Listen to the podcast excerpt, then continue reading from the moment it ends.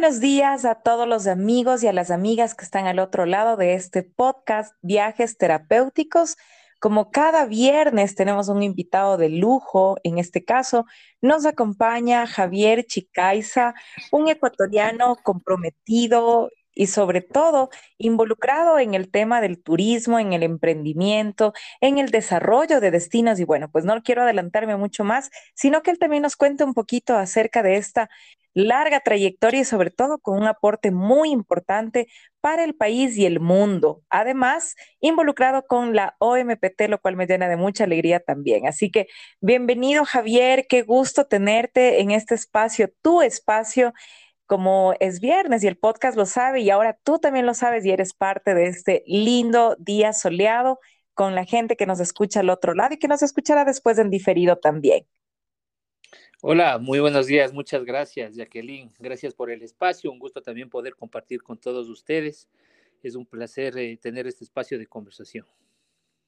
Qué bueno, qué bueno. Y la verdad que sí, como tú dices, es un espacio de conversación en el, en el, cual pues vamos a compartir esta información, estas anécdotas, este proceso también que ha sido para ti un viaje a nivel profesional que te ha permitido descubrir un Ecuador que tal vez antes no lo conocías o que lo miras ahora con otros ojos.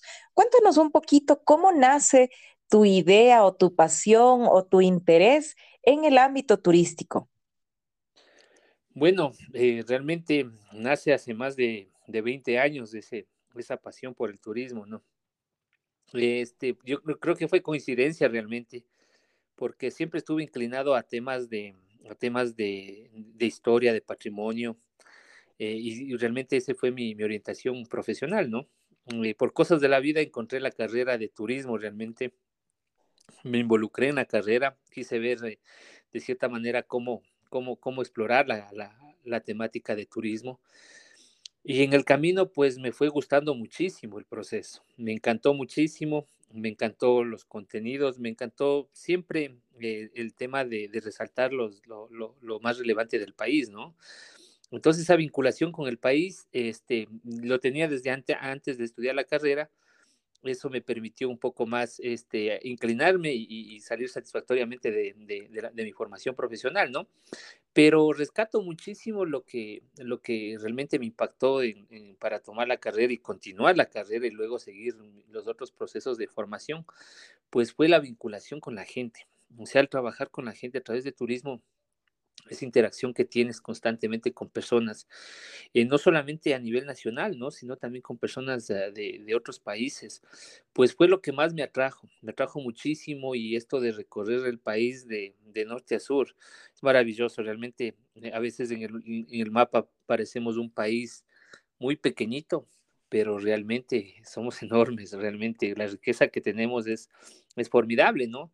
Y todo este tiempo, pues ha sido un proceso de, de aprendizaje continuo durante mi formación, este, digamos, de pregrado, pero queríamos eh, vincularnos al tema profesional, por eso apenas ni bien salimos de la parte este, de, formación universitaria, un poco antes ya estuve vinculado a temas de operación turística, a temas ya de guianza turística, porque también tuve la oportunidad de, de entender mi formación como guía de turismo y poco a poco fui vas vinculándome con otros sectores, ¿no? Hasta llegar ya a buscar otro, otro tipo de, de formación ya de nivel más profesional, como temas de, de, maestrías, de diplomados, donde siempre fue mi búsqueda eh, eh, continua de tener esta vinculación con, otras, con otros espacios, es por eso que también tuve la oportunidad de salir a estudiar fuera del país y pues simplemente con una con un objetivo, ¿no? Que era el ampliar el conocimiento en función del turismo para, como para traer esa, esos conocimientos y aplicarlos aquí en el país, ¿no? Y eso creo que nos me ha servido muchísimo realmente en mi formación profesional. En lo que tú acabas de mencionar, que realmente es muy, es muy interesante, ¿no? Saber cómo es el proceso en el cual uno se involucra y después quiere y se interesa en poder avanzar, profesionalizarse más, emprender el vuelo, tal vez con una especialización, una maestría, como tú dices. ¿Y cómo, cómo fue ese antes, ese antes y después de Javier? Cuando tú ya terminaste, culminaste todo lo que tiene que ver con tu parte académica acá en Ecuador y decidiste ampliar un poquito más, ¿a qué, a qué te decantaste para, para tomar esa especialización y en dónde? Cuéntanos un poquito de eso. Bueno, este, yo estuve buscando ya carreras de, de, formación de cuarto nivel aquí en el país, un tema de maestría, posiblemente de diplomados. Este, no me convencía mucho un poco del el, tema de, formarme bajo una visión de país, ¿no? Porque a veces en el tema tenemos, yo considero que tenemos formidables profesionales, pero en muchos, en muchos casos lo que buscaba era alimentarme de otras experiencias que no sea la propia del país. Eh, quería aprender un poco más allá de, cómo lo están gestionando en otros sitios. Exploré muchos, muchos sitios realmente, eh, exploré la parte de Europa, en el caso de España, me gustó muchísimo la, la, propuesta, sin embargo quería algo más, más latinoamericano. Y es así como cosas de la vida, estuve eh, justamente en México por un tema de, de curso de, de, formación en productos turísticos por parte de la OMT, que fui becado por la Organización Mundial de Turismo, y me enteré precisamente de la maestría que lanzaba la Organización Mundial de Turismo, eh, de mano conjunta con la, con la Universidad Anáhuac, una de las mejores universidades de México, lanzaron la maestría, entonces eh, tenían simplemente poquitos cupos, realmente no, no tenían amplio espacio y era bastante competitivo el acceso, o sea, el acceso por pago, o si tú te inscribías, creo que había cupos simplemente para, para seis personas. Y a la par había un tema de un, de un concurso eh, este, a nivel global que era becas que otorgaba la OMT por, eh, por temas de, de, excelencia académica, por temas de, de excelencia profesional. Y estas solamente tenían dos nada más, ¿no? Una que era una beca del 100% en la cual te cubría completamente todos los estudios, eh, no permanencia, pero sí todo colegiatura. Y este, había otra que era del 50%, ¿no? Entonces me enteré de los requisitos, realmente bastante competitivos los requisitos. Nos arriesgamos muchísimo, ¿no? Nos arriesgamos muchísimo a hacer la, la postulación, postulé a la beca en ciertos casos me sentía bastante, bastante en, desventaja, porque habían de todos lados, habían, por ejemplo, de, aquí del país, eh, supe que había, había creo que, eh, nos habíamos creo que postulado tres personas, eh, pero de otros países como Argentina, como Colombia, como Perú, como Chile, habían casi siete, ocho personas, diez personas, y de todas partes del mundo habían varias personas, creo que llegaban más de 250 personas los candidatos por una de las dos becas, la del 100% y la del 50%. Entonces es cuando me aventuré y pasaba el tiempo, pues nunca, nunca supe, nunca supe si, si me, iban a responder o me iban a responder de manera favorable o algo así. El tema es que cuando este, consulté a ver qué pasaba con, con el proceso de formación a la OMT, mandé un correo me comentaron precisamente que eran más de doscientos y picos candidatos y que recién estaban revisando la, las candidaturas, ¿no? Y entre eso pasó un tiempo más y luego recibí un correo de la OMT diciendo que había sido el ganador de la beca del 100% de la OMT, ¿no? Por la excelencia académica y profesional. Entonces, bueno, creo que hay, hay, hay, hay, hubo una ruptura, creo que en el tema profesional, porque venía de una formación nacional y realmente el tener contacto con una formación internacional y sobre todo que los, los docentes, los profesores, los académicos que están dentro de la formación de OMT eh, eran internacionales, no eran mexicanos, eh, realmente eran pocos mexicanos la mayoría eran de, otras partes de España, venían desde otros países, por ejemplo, en la parte de Europa, creo que es un poco más que los profesores eran seleccionados especialmente por la OMT para dar ciertas cátedras bajo los lineamientos y la objetividad de la OMT. Entonces fue cuando realmente tuve un, impacto con el turismo, ¿no? Se me abrió completamente el panorama, bastante exigente, bastante competitiva también la, la formación. Eh, pero yo creo que valió la pena muchísimo porque como tú mencionas del antes y el después de Javier, pues no, no, había punto de comparación, ¿no? Me veo como un Javier este, con, con un, pregrado de, de, turismo que tenía ciertas ideas, pero no se atrevía a explorar. Eh, caso contrario, que después de la maestría este, y durante la maestría creo que la formación y todo eso generó muchísima confianza y amplió creo que las temáticas de investigación, inclusive de lectura, de aprendizaje, pues profundicé más y llegué realmente a dominar un, temas bastante interesantes donde comencé a echarle más, más fuerza, ¿no? y comencé a, a mejorar, digamos, en ese aspecto, en, temas de planificación. Realmente me podría decir que me, volví, me, convertí en más estratégico, me, convertí más en, eh, comencé a hacer procesos de, más claros de planificación, no solo personal, sino también en lo profesional, ¿no? Entonces creo que realmente esta vinculación que tuve con, con, con la maestría me, habló, me abrió muchísimo el panorama profesional Posteriormente, ya la, vinculación que también tuve con la, con la Organización Mundial de Periodismo Turístico, con la certificación de, que, que lanzaban ellos, entonces también fue eh, un, impacto positivo para mí, ¿no? Yo creo que todo estos, este cúmulo de cosas fueron, creo que sumando muchísimo en mi aspecto profesional, ¿no? De ahí tuve más vinculaciones por haber sido becario de la OMT, tuve mayor vinculación con, con, con todas las, las, actividades formativas internacionales, tuve la oportunidad también de, de estar en Paraguay y formarme en el tema de turismo, turismo comunitario. Este, estuve en, también en Argentina, entonces hay muchos panoramas de donde tuve, pude realmente aprender muchísimo y creo que el abanico de opciones se abrió muchísimo y creo que el conocimiento también pude, pude asimilarlo de mejor manera. Qué hermoso, Javier, lo que nos cuentas. Por un momento yo ya te estaba viendo ¿Cómo sería ese momento, no? Cuando recibiste, eh, me imagino por un correo electrónico te avisaban que pues te has hecho acreedor al 100% de una beca, yo creo que no cabías de la emoción como, como yo me siento en este momento, que, que, que hayas podido lograr eso justamente por, por mérito propio, es algo digno realmente de, aplauso, me, alegra muchísimo porque todo, todo ese bagaje, todo ese conocimiento que tú lo has recibido, que tú has aprovechado, que tú también has podido afianzarte, empoderarte tú mismo y lanzarte a todo este diseño de, productos, este diseño de, diferentes disciplinas dentro del turismo, entiendo pues que lo has aplicado también de forma directa en el Ecuador. ¿Cómo te ha ido ya en la aplicación de esos conocimientos?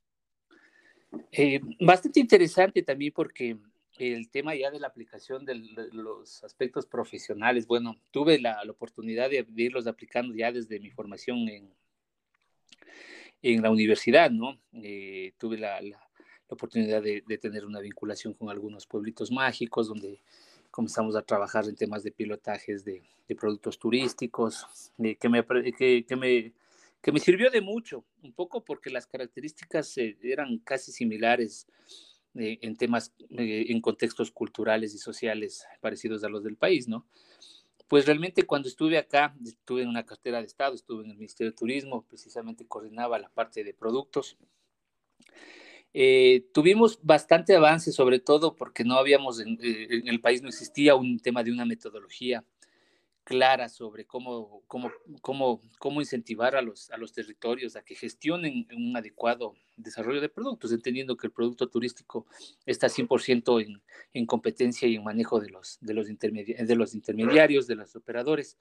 Sin embargo, siempre en territorio es más complicado tener el entendimiento y los gobiernos autónomos centralizados son los llamados a orientar este proceso por, por, su, por su atribución que tienen sobre, sobre el turismo, ¿no? Entonces, eh, realmente eh, creo que mm, avances bastante interesantes. Eh, creo que nos encontramos con un país donde la, la, el inventario de atractivos turísticos eh, databa del 2004, realmente la metodología no, eh, para la época era perfecta, pero hemos seguido avanzando, el turismo es dinámico y no podíamos seguir jerarquizando el turismo bajo ciertos aspectos que realmente no, no, no se ajustan realmente al territorio. Eh, formamos parte de un proceso de, de precisamente renovación de esta metodología de jerarquización de atractivos turísticos este, forme parte también del, de la estructura de manuales para la creación de productos turísticos, desarrollo de rutas y sobre todo eh, un poco incentivando el tema, de, el tema de la planificación, ¿no? que es donde nos centramos un poco más. El tema de la planificación turística, que eh, es un concepto bastante difícil para los territorios pero comenzamos a explorar a través de manuales, a través de, de, incentivar principalmente a los territorios que comiencen a generar esos procesos de, de, formación, de capacitación en sus territorios para que vayan mejorando esas condiciones y un manejo adecuado del turismo, ¿no? Entonces, yo creo que esos ese abanico se fue, se fue ampliando también en el tema de poder implementar algunas acciones eh, con, podríamos mencionarla con, con, con, ciertos conceptos también de afuera, ¿no? Tomando ciertos conceptos que consideramos que son valiosos, eh, aprendizajes que se pueden aplicar en el país, ¿no?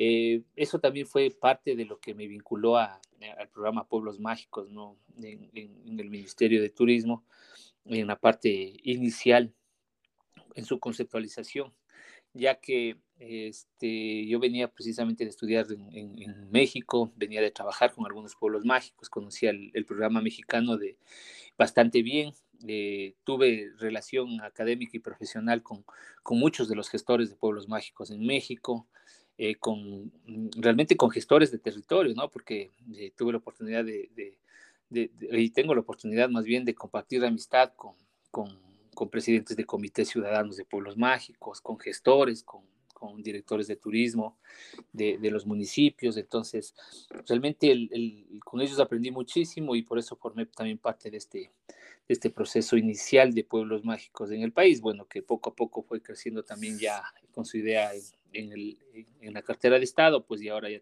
ha tomado otra tonalidad, ¿no?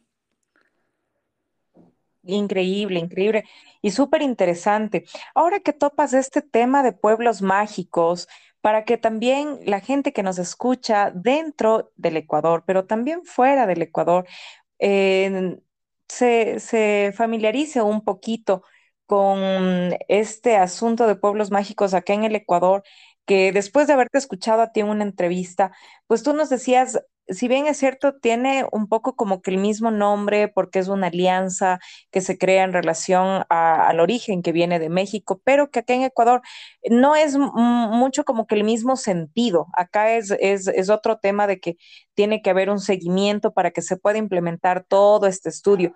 ¿Cómo, cómo lo explicarías tú en relación a, a este tema de pueblos mágicos en Ecuador? Del tiempo que tú estuviste acá, ¿cómo tú lo ves? Eh, bueno, realmente como, como habíamos como he conversado en varios espacios también, y, el tema es que el, el, programa nació como un tema de, incubación de destinos, ¿no? Es, o tomó la, las buenas prácticas del programa Pueblos Mágicos Mexicano y la idea principal, la idea técnica, podríamos llamarla así, es aterrizar a las necesidades del país y crear un programa de, incubación de nuevos destinos turísticos, no, un, no una, una, premiación de, de, localidades, porque no es que están, no estabas premiando nada, lo que buscábamos es principalmente respetar esos requisitos que también nos tienen en pueblos mágicos que nos realmente están ajustados a, a las necesidades desarrollo, o sea, son requisitos básicos que deberías tener para empezar un proceso de desarrollo turístico. Va, eh, rescatamos muchísimo ese tema del tema de participación ciudadana, pero la idea inicial es generar un proceso de incubación. ¿Qué quiere decir esto? O sea, que si ya cumpliste los requisitos como localidad, ingresas a un proceso donde, en este caso, la, la cartera de Estado gestora, que es el Ministerio de Turismo, debe, debe, debe brindarte todo el soporte técnico para que vayas mejorando tu gestión de destino, eh, creando productos turísticos de la mano de los tus operadores, o sea, apoyando la creación de productos turísticos, buscando enlaces de comercialización también, eh, apoyando e incentivando los temas de promoción, pero a la par también formando a las personas, ¿no? Volviendo más humanos los procesos turísticos. Entonces, esa es una de las principales ideas. Eh, un poco acá cuando lanzamos el programa, este, la, la, primera parte comenzamos a hacer pilotajes previo al lanzamiento con varias localidades que, que luego fueron las primeras nombradas como pueblos mágicos. Sí. Se, se, se, el mismo nombre, ¿no? Es un poco como que se tuvo ese rechazo por parte de la, de, del, del, sector turístico, porque ellos le veían lógico le, y, y, estaban en su derecho, veían como una copia del programa Pueblos Mágicos Mexicano. Eh, posiblemente porque no se transmitió de manera clara, ¿no? no se transmitió el enfoque real, que era el verdadero nombre inicial eh, del programa, se llamaba eh, Programa de Desarrollo Turístico de Nuevas Localidades. Ese era el nombre, un poco larguito, pero técnico, pero ese era el nombre del programa. Y como para no deslindarse y apalancarse de la, de la marca Pueblos Mágicos, era un slash Pueblos Mágicos de Ecuador. Entonces, pero la parte comunicacional y la parte, ya podríamos decir, la parte estatal adoptó el nombre como de Pueblos Mágicos de Ecuador y el otro nombre que tiene más relevancia, pues quedó, quedó como que atrás, ¿no? Entonces, de entonces se comenzó a manejar el tema de pueblos mágicos. La propuesta técnica era simplemente nuestra, parte del equipo técnico que formamos parte de, ese proceso en el año 2000, desde el 2015 realmente. Este, la primera propuesta era que sean tres o cuatro localidades como máximo, porque con ese número de localidades tú puedes trabajar de manera adecuada por tema de, por tema de, de, de, reacción a nivel técnico y por tema de capacidad técnica y por tema de capacidad económica también, ¿no? Entonces es mucho mejor trabajar con pocos y tener impacto realmente transformador dentro de los territorios y no tener más de 21 pueblos mágicos donde realmente no vas a alcanzar porque no tienes técnico y no tienes ni presupuesto para apoyar, ¿no? Porque los municipios esperan mucho de eso y también la idea de varias postulaciones es porque se veía como una premiación, ¿no? Y yo, como siempre digo, la, la, la parte comparativa que menciono un poco para mejorar el entendimiento de este proceso, el programa simplemente es un, es como que estás cumpliendo los requisitos para entrar a la universidad y formarte durante varios años. Luego de que te formas, pues posiblemente ya tienes tu grado y te pueden festejar, ¿no? Ese es el proceso. Las localidades no, entraban, no estaban siendo galardonadas, sino lo que estaban haciendo es que eh, eh, entrando a un proceso de formación en el cual van a tener que que sujetarse muchísimo y, cumplir varios parámetros de mano de, que impone, por este caso, la, cartera de Estado que promueve el programa y por parte también de ellos, ¿no? También tienen que invertir, tienen que, ir haciendo procesos de mejora en pos del turismo, tienen que darle su lugar al turismo dentro de los territorios. Entonces, un poco eh, por ahí, ese es el concepto real. Hasta cuando llegamos con los primeros pueblos mágicos se manejó de esa manera.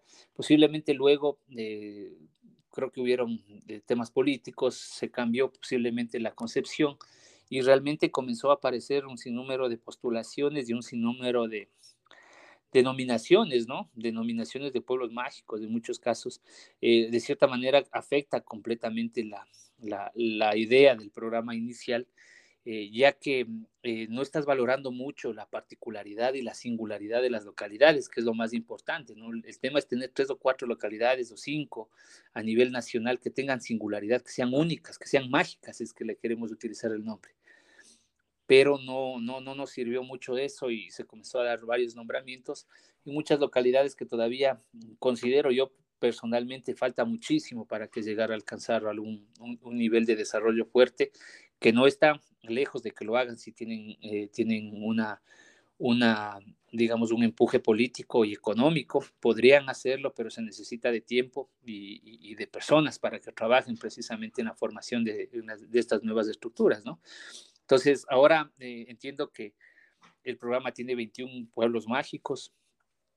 Realmente, eh, como menciono, se ha destacado mucho el tema de nombramientos más del proceso de trabajo interno no conozco realmente cómo quedó el tema de planificación y de asistencia a estas localidades, porque necesitan asistencia y necesitan trabajo en territorio. Entonces, es, yo creo que es bastante complicado comenzar a trabajar con, con 21 y que es mucho más fácil trabajar con 5, ¿no? Y entiendo que están en un proceso de valoración de las primeras localidades, pero ahí viene precisamente la necesidad de que se haya hecho primero un proceso de, de un proceso de desarrollo para luego comenzar a, hacer valoraciones. Si no has apoyado, si no has gestionado nada en territorio, es muy difícil que tengas resultados, ¿no?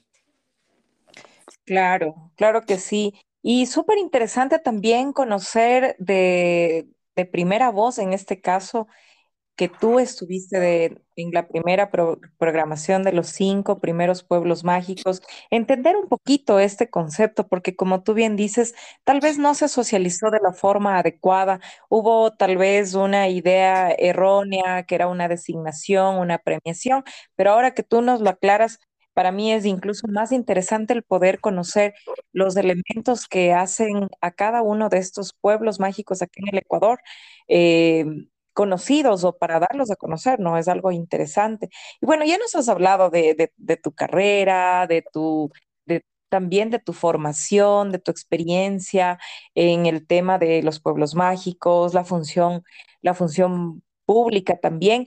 Y entiendo que dentro de todo esto tú viste también la oportunidad como emprendedor y dijiste, pues bueno, a ver, yo me he capacitado, me he formado, he estado adentro, he estado fuera del país, he visto estas necesidades, no solamente como estudiante, no solamente como profesional, sino también como alguien que quiere aportar su granito de arena para la gente que está involucrada en el turismo de forma académica, tanto a nivel nacional como internacional, y nace este sueño que tiene un nombre además hermoso, que yo te felicito, y que se llama El Baúl del Turismo.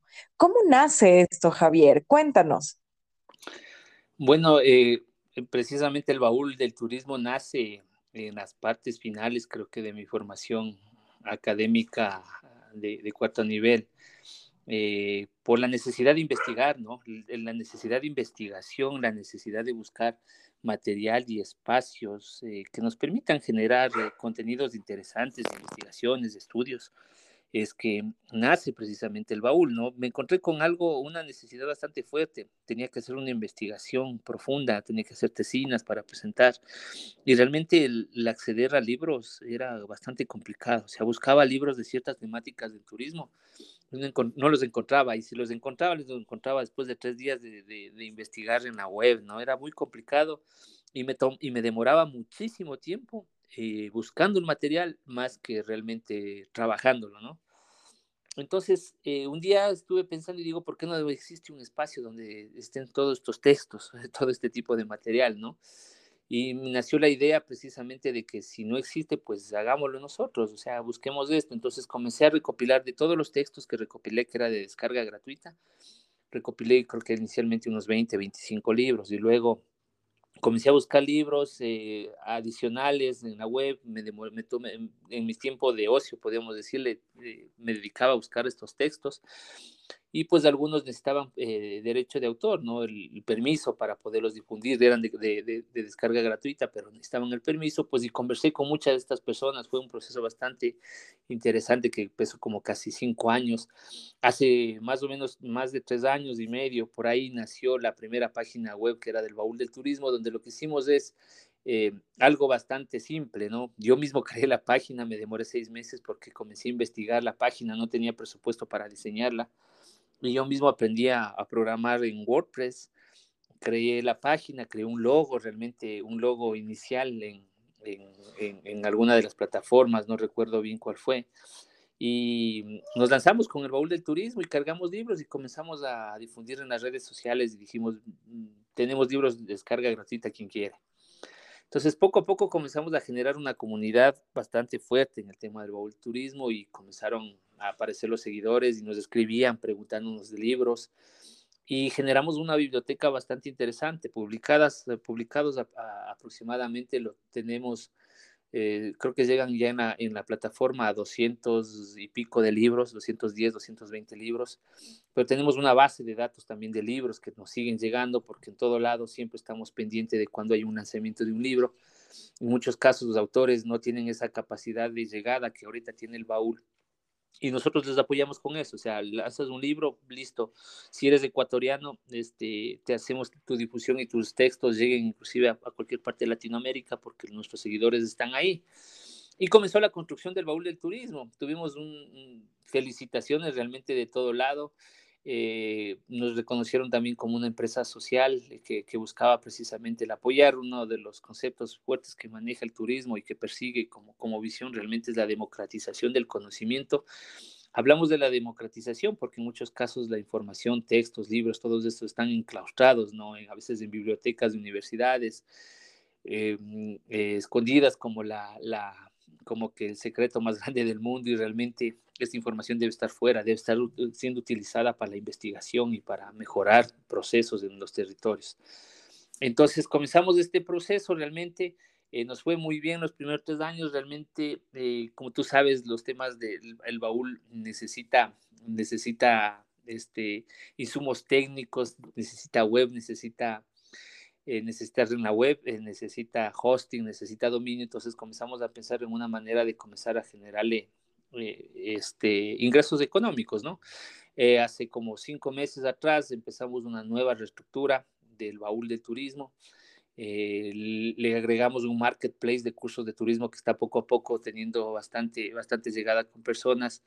que, que, el que quiere publicar el curso en el baúl, pues listo, estamos haciendo el, mismo, el mismo efecto de los libros. Este, si, si quieres cursos de turismo, pues entra al baúl y encuentras una variedad amplia, ¿no? Que es lo que queremos tener de, cursos en los cuales tú puedes comprarlo directamente en el baúl.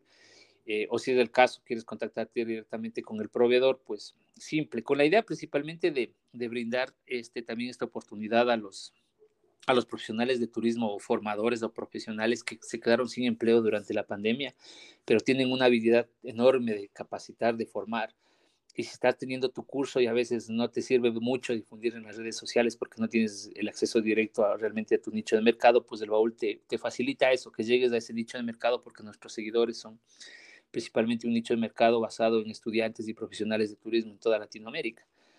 Y empezó este, este proceso ¿no? de, de comenzar a darle más, más vuelta al baúl. Estamos explorando una, una idea de generar de crowdfunding en el tema del baúl eh, no queremos solo apoyar estos, a estos temas de capacitación, sino también queremos apoyar realmente a procesos de, de planificación, de desarrollo de territorios con municipios, inclusive ayudar a emprendimientos a que mejoren. Y esa ha sido una de las ideas principales en la que, que, buscamos que el baúl realmente sea ese baúl, esa cajita de varias herramientas que permitan seguir avanzando en turismo, ¿no? Eh, hace poco ganamos igual un tema, un concurso de incubación Estamos siendo incubados por, por, por eh, en, una, en, en, una alianza de, de Conquito con, con, con Woku, que tiene financiamiento de la USAID.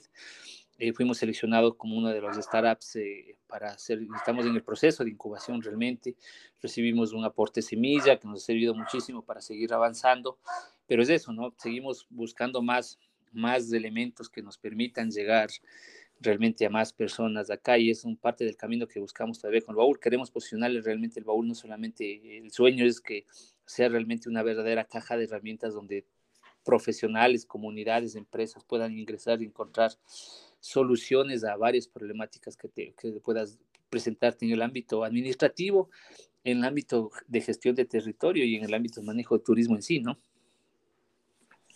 Por supuesto. Y mira qué interesante lo que tú nos dices. Yo podría resumir en pocas palabras todo este proyecto de el baúl del turismo, que además el nombre, te digo, me encanta, la democratización de la educación en el turismo, o sea, de la información en el turismo. Me parece fantástico, te felicito realmente, qué bueno que, que se esté reconociendo esto, que estés ya como parte de este proyecto eh, en esta incubadora, como tú dices, eh, con Conquito, que, que puedan hacer ese aporte, porque esto que tú estás consiguiendo para tu proyecto, sé que no es un beneficio solamente para ti, sino para todos quienes estamos deseosos de poder aprender y poder acceder, no solamente a la información que tienes, sino también para poder informar acerca de cursos, acerca de capacitaciones, certificaciones. Qué bueno poder tener esta posibilidad y este portal y así ser más, que esta comunidad que tú has creado pues seamos muchos más y que tenga mucho más alcance posible, que engrandezca realmente este, este sueño que nació en función de tu propia necesidad. Así que te felicito por esto.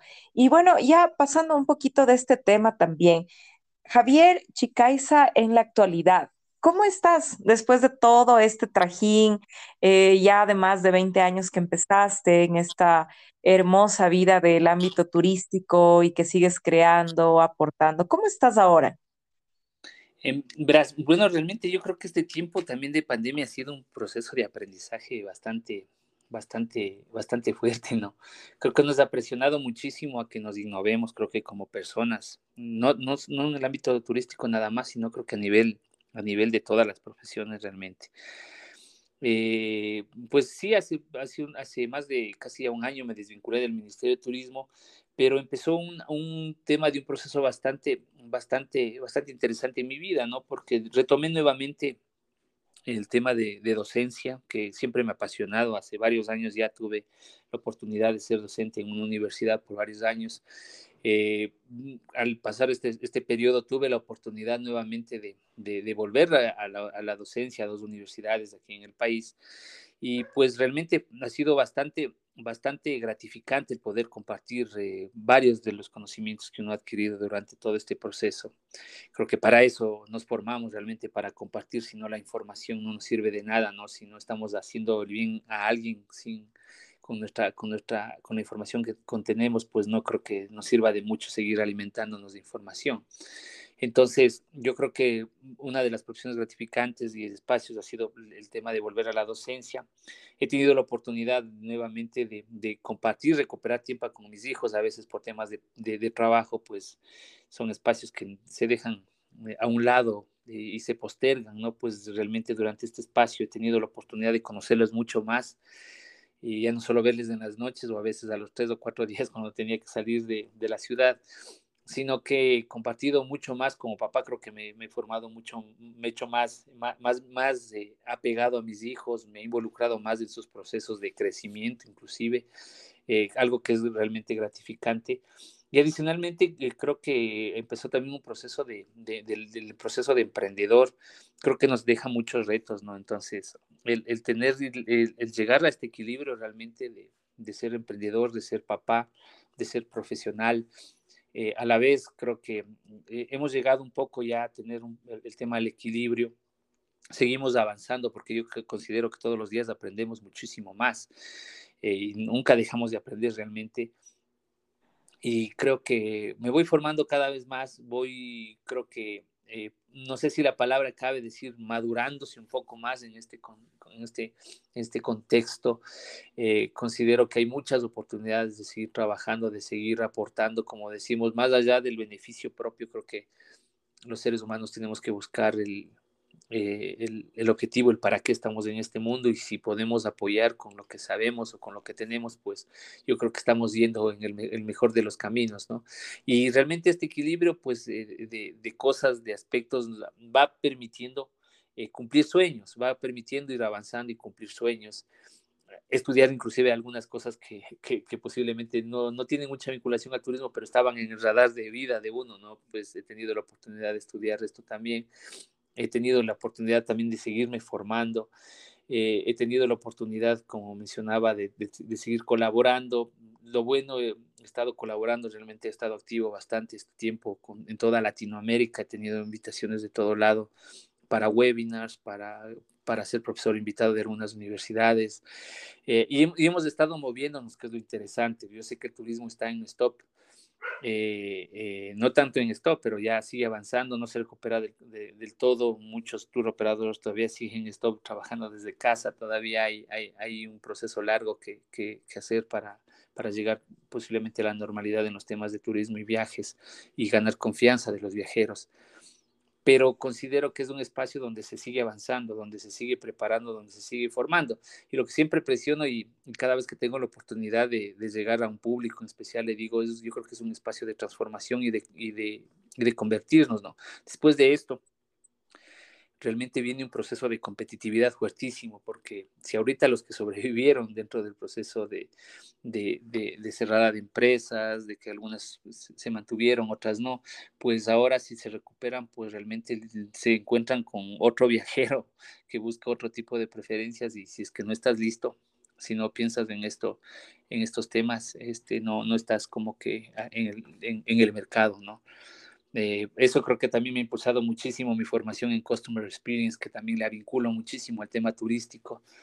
Y es eso, ¿no? La búsqueda de innovación constante, ¿no? Y pues Javier ahorita sigue avanzando, sigue teniendo sueños, este, nunca para de tener sueños, tenemos por ahí varios objetivos todavía por cumplir y creo que cada día es, vamos avanzando, ¿no? Y, y cada día es una bendición porque creo que aunque no vamos a la velocidad que quisiéramos, vamos avanzando y eso es lo importante. Qué alegría escuchar eso, qué alegría saber que Javier Chicaiza sigue soñando, sigue cumpliendo sueños. Y ojo, que estos sueños no son cumplidos solo para ti, son para tu comunidad, para tu familia, para tus colegas, para tus estudiantes. Y eso es algo muy bonito porque lo que tú vas creando con un sueño que nace de ti es para poder cumplir también responsabilidad con personas que también están beneficiándose del, del, hecho de crear y de ejecutar tus sueños. Y, y, bueno, mira, cuando uno disfruta realmente no se da cuenta de cómo pasa el tiempo de rápido Yo estoy encantada con escucharte, muy, muy feliz de poder conocerte un poquito más, porque gracias a Dios eres una persona que ha aportado de forma personal y profesional en el ámbito turístico, que es muy difícil que alguien no te conozca. Así que eh, me alegra mucho poder tenerte en este espacio que es tu espacio, el podcast Viajes Terapéuticos, pero no quiero dejar de preguntarte además, porque eh, me, gustaría saber un poquito también cómo fue este tema de, de, de, que te involucraste en la Organización Mundial de Periodismo Turístico y además recibiste una nominación internacional, por lo cual tal vez también yo estoy súper orgullosa de ti pero quiero que tú nos, nos lo cuentes un poquito. Eh, bueno, la vinculación que tuve con la Organización Mundial de Periodismo Turístico fue gracias al baúl, ¿no? El baúl este, eh, tiene bastantes seguidores, realmente el, mayor número de seguidores está en, en Argentina, y pues parte de la, la, la, sede principal de la organización estaba allá. Eh, llegó muchísimo el tema de, del concepto de democratización del conocimiento, en, torno al turismo, entonces les gustó mucho este concepto, les gustó mucho el trabajo que venía haciendo el baúl de manera desinteresada y dijeron, oye, nos gusta lo que estás haciendo, sabes que nos gustaría invitarte a tomar la certificación.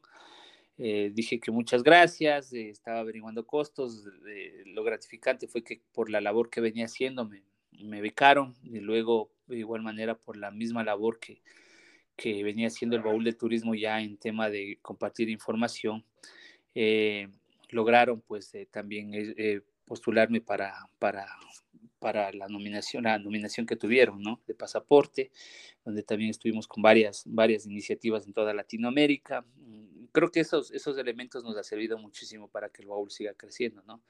Y creo que eso parte también, eh, como nosotros también, como nos da también la doble responsabilidad de seguir aportando también con lo que, con lo que se va obteniendo, ¿no? Qué bueno, qué bueno saberlo y, y, qué chévere, porque en realidad, yo te digo, para mí ha sido una, una grata experiencia el poder ser parte de la Organización Mundial de Periodismo Turístico, vincularme de una forma tan familiar realmente con toda la gente que, que colabora, que se asocia, pues que apoya.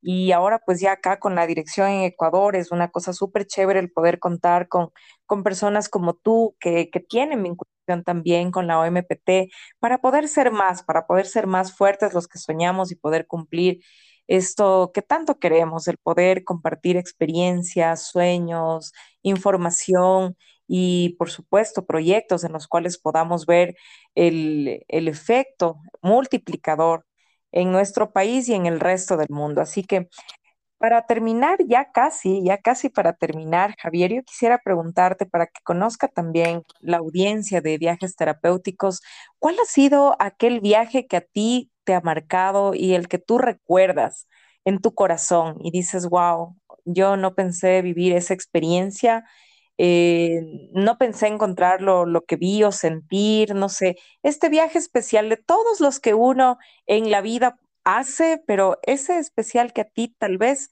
te tocó. El, el viaje especial realmente considero fue uno ya en, el tema de, mi ejercicio profesional, ¿no? Después creo que los primeros años de vinculación en el Ministerio de Turismo, que tuve la oportunidad de, de apoyar el tema de, de, trabajo en tema de turismo comunitario, toda la gestión que se estaba generando en esa época estamos hablando 2010, 2011 más aproximadamente en el tema de, de turismo comunitario. Y pues el vincularme con comunidades eh, creo que han sido lo, lo, más satisfactorio. ¿no? Considero que el turismo comunitario me brindó muchísimas de las herramientas y, la, y, la, y, la, y podríamos llamarlo así hasta inclusive la, el factor humano de, vivir el turismo, ¿no? Entonces, eh, conocí muchas comunidades realmente, muchísimas comunidades en el país, pero realmente hay una que, me ha marcado bastantísimo, ha sido bastante, bastante fuerte por el proceso. Eh, fue una en la Amazonía, precisamente eh, es una comunidad de mujeres eh, que está de, dedicada precisamente al turismo, que vieron en el turismo una, una alternativa de, de, ingreso económico y poner en, en, valor pues mucho de sus costumbres, de sus conocimientos ancestrales, de su gastronomía. eh, y realmente emprendieron, es un emprendimiento de turismo comunitario de mujeres y realmente la convivencia con ellos me, sirvió muchísimo porque eh, veo esa, principalmente esa tenacidad femenina que no necesita etnia, que no necesita edad, que no depende de nada de esto, sino que simplemente esa tenacidad de la mujer ecuatoriana reflejado precisamente en esa comunidad de mujeres, de madres, que, arrimaron y, ver cómo poco a poco fueron saliendo de casi no tener ningún espacio, tener ahora algo ya más fuerte, más consolidado, con, con mayor demanda internacional, pues fue bastante satisfactorio, ¿no? Más que todo convivir esa, ese tema de, de la convivencia, podríamos llamarle la parte eh, originaria, el tener contacto humano con las personas y compartir de manera desinteresada y natural, como en estado puro, sin interés, de lado y lado, creo que realmente transforma la vida. Eh, nos ha transformado, principalmente creo que a todos los profesionales que estuvimos vinculados en este proceso, a mí personalmente me ha transformado muchísimo la vida y, me dio muchísima oportunidad de aprender, ¿no? De aprender la gente y yo creo que esa parte podríamos llamarle que fue terapéutica también en mi vida, ¿no? Porque este, me ayudó a cambiar también el enfoque de cómo debemos manejar el turismo, ¿no? En muchos casos se habla del turismo, de un turismo este, que sea sostenible, que sea bastante equilibrado dentro de la sociedad, pues completamente de acuerdo, ¿no? Pero si un turismo no te genera ingresos económicos, pues realmente no, no, no tiene mucho, mucho sentido, ¿no? Entonces eh, veíamos esta, este esfuerzo que tenían esas, esas mujeres en seguir avanzando, en seguir progresando y realmente ese viaje a mí, me, o sea, fueron varios, varios viajes, pero la, la, la, la, primera condición pues realmente me transformó. Y yo creo que también fue el, el, punto de partida para que vaya explorando más de estos espacios donde también me vinculé de muchas maneras. En muchos de los emprendimientos comunitarios bastante conocidos en el país estuve involucrado de una, de una u otra manera en algún tipo de proceso pero eso eh, fue, digamos, el, desencadenante, ¿no? Y me gustó muchísimo la idea de entender las dinámicas sociales y las dinámicas comunitarias, ¿no? Que son muy diferentes a los temas, a los temas privados normales de turismo, ¿no? Una comunidad se maneja de otra manera, su modelo de gestión es diferente. En una, en una empresa privada la toma de decisiones es unilateral, en una comunidad pues es, consensuada, ¿no? Es, es, es bastante participativa y eso creo que deja bastante bastante enseñanza en las personas que, que estamos vinculados al turismo, a procesos de planificación y nos enseñan que también los procesos de planificación, los procesos de gestión de territorios en base al turismo deben ser participativos, no solo en comunidades, sino también a nivel nacional.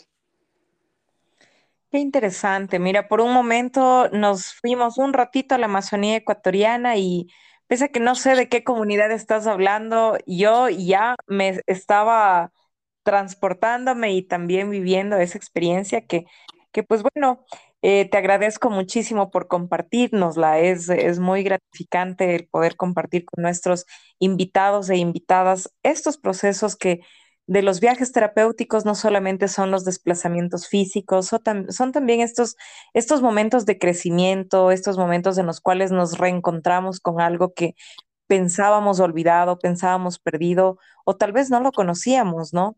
Entonces, pues agradecerte mucho, pero antes de despedirme, quisiera pedirte tus contactos, dónde te pueden ubicar, en dónde o, en qué lugares nomás encuentran al baúl del turismo, a Javier Chicaiza, todos los contactos para que la gente que escucha y le interese saber un poco más, descargar estos documentos eh, que les puede servir en la parte académica, publicar sus cursos, conocerte, entrevistarte, darte espacio como acerca de tu emprendimiento, pues, ¿cuáles son tus contactos?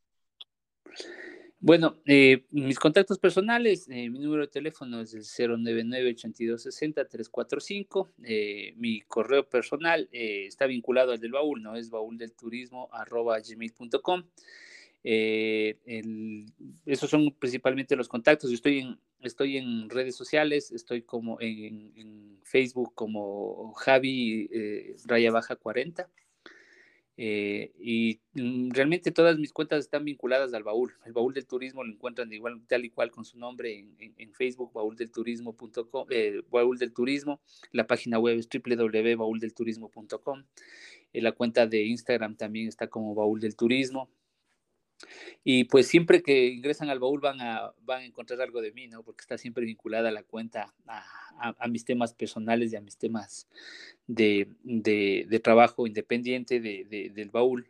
Pues vamos vinculando un poco para ahí y nos pueden encontrar en esos espacios, eh, siempre disponibles pues para poder eh, apoyar en lo, que, en lo que deseen. La idea precisamente es esta de trabajar de manera conjunta. Muchas gracias, Javier. Y bueno, yo doy fe de eso porque les cuento que la certificación como periodista turístico está ya colgada en la página del Baúl del Turismo. Esta certificación internacional en una novena edición para Ecuador y el mundo. Está ya colgada en el Baúl del Turismo gracias a Javier Chicaiza que nos ha permitido poder hacerlo y difundirlo también con su comunidad para que pues esta comunidad crezca, crezca más y pueda llegar esta información a todos. Así que públicamente te digo muchas gracias, realmente es un apoyo enorme porque pues necesitamos de, que nos apoyemos mutuamente y yo digo pues qué chévere que pueda llegar a más personas esta información. ¿Cuál sería, final para toda la audiencia de Ecuador y de otras latitudes que nos escucha en este momento en vivo, que está empezando este, este lindo día con sol, que empieza ya un fin de semana y que también están en otras latitudes que nos escuchan de Argentina, de México, de Colombia, de Perú y bueno, pues de otros lugares más en donde viajes terapéuticos llega cada viernes. Eh, un mensaje especial es que sigamos trabajando, no perdamos la fe por, el tema de turismo. Creo que la recuperación es un poco lenta, sin embargo, hay, hay vientos realmente de cambios, hay vientos de esperanza. Eh, llegar a todos esos profesionales de turismo, ¿no? Eh, que no, no bajen los brazos y al contrario, ¿no? Que unamos esfuerzos por seguir trabajando, por, eh, por posicionar el turismo, porque el turismo también se vea, tenga ese espacio en, en, el mundo profesional que se aprecie muchísimo el, el, proceso de formación que se tiene como profesionales de turismo, que se aprecie muchísimo también la, la vinculación que se tiene al tema de viajes y al tema de, de ocio de las personas de, a nivel de todo el mundo, ¿no? Y que el turismo es una herramienta realmente de desarrollo bastante formidable si se la aplica de manera adecuada, si se la aplica de manera consensuada. Es una herramienta bastante interesante de desarrollo y que al final del día eh, puede ser beneficiosa para muchísimos países, ¿no? Eh, y eso, y que continuemos trabajando de manera conjunta y apuntemos por un turismo más humano, un turismo más, participativo. Hay que romper ciertos esquemas realmente de, de la estructura que se le ha dado al turismo y aprovechar esa sistematización que tiene para llegar y establecer lazos con otros, con otros tipos de profesiones y con otros tipos de, de conocimientos en todo el mundo, ¿no? Muy bien, y bueno, pues este ha sido Javier Chicaiza acompañándome en este viernes en el podcast Viajes Terapéuticos. Mi nombre es Jacqueline Granda y pues como siempre lo único que puedo hacer es decirles muchas gracias a ustedes que nos escuchan y muchas gracias a ti Javi por aceptar esta invitación, por compartir contigo estas esta bonita información, realmente, esta información que nos nutre y nos da la posibilidad de poder acceder y que, y que el conocimiento sea democratizado.